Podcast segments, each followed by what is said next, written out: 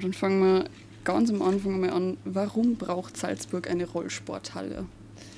Also das ist so schnell erklärt, weil es einfach in der Richtung gar nichts gibt. Also wir brauchen nicht nur eine Rollsporthalle, sondern wir brauchen eine Trennsporthalle. Also wir brauchen eine Kombination für Individualisten.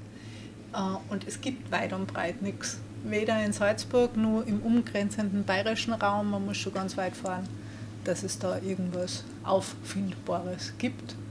Und wie man aber tagtäglich sieht, im Sommer, wenn es regnet und im Winter, wenn es kalt ist, ähm, diese Trendsportarten sind überall auf der Straße, zwischendurch, zwischen den Füßen, in den Wäldern und überall. Aber es gibt halt keinen Platz, wo man sich hinwenden kann, mhm. wenn man es nicht gerade Outdoor betreibt. Okay, und bei Outdoor gibt es einige Angebote auch in der Stadt? Mm, auch nicht wirklich. Okay. Also auch das wäre jetzt zu sagen, ui, wir haben befriedigende Angebote, das ist auch nicht so, gar nicht. Also es gibt ähm, den Cage, das ist eine tolle Institution, die die mhm. Stadt mal unter der Brücke in der Alpenstraße gebaut hat.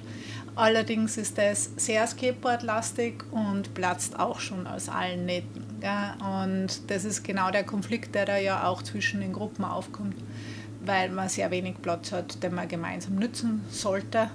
Dann gibt es noch so ein Bowl im Baron Schwarzbach. Und ansonsten ist es natürlich auch ein Sport, den ich auf der Straße oder am Quai oder wie immer betreibe. Ähm, aber das Problem ist, dass nirgends ein Platz ist. Genau. Und das Thema ist auch nicht neu. Also es ist jetzt nicht so, dass wir jetzt da drauf gekommen sind und die die große Errungenschaft gefunden haben, sondern im Endeffekt diskutiert man seit 30 Jahren drüber. Nur werden diese Sportarten immer lauter und man merkt da, dass wenn es jetzt im Winter schon gute Alternativen gibt, äh, im Sinne von, was weiß ich, man geht Snowboarden oder dergleichen, ist es finanziell nicht mehr tragbar mhm. für eine gewisse ähm, Generation und ich würde nicht einmal sagen für die Jungen alleine. Äh, und ja, und sonst gibt es keinen Ausweichsplatz. Ja?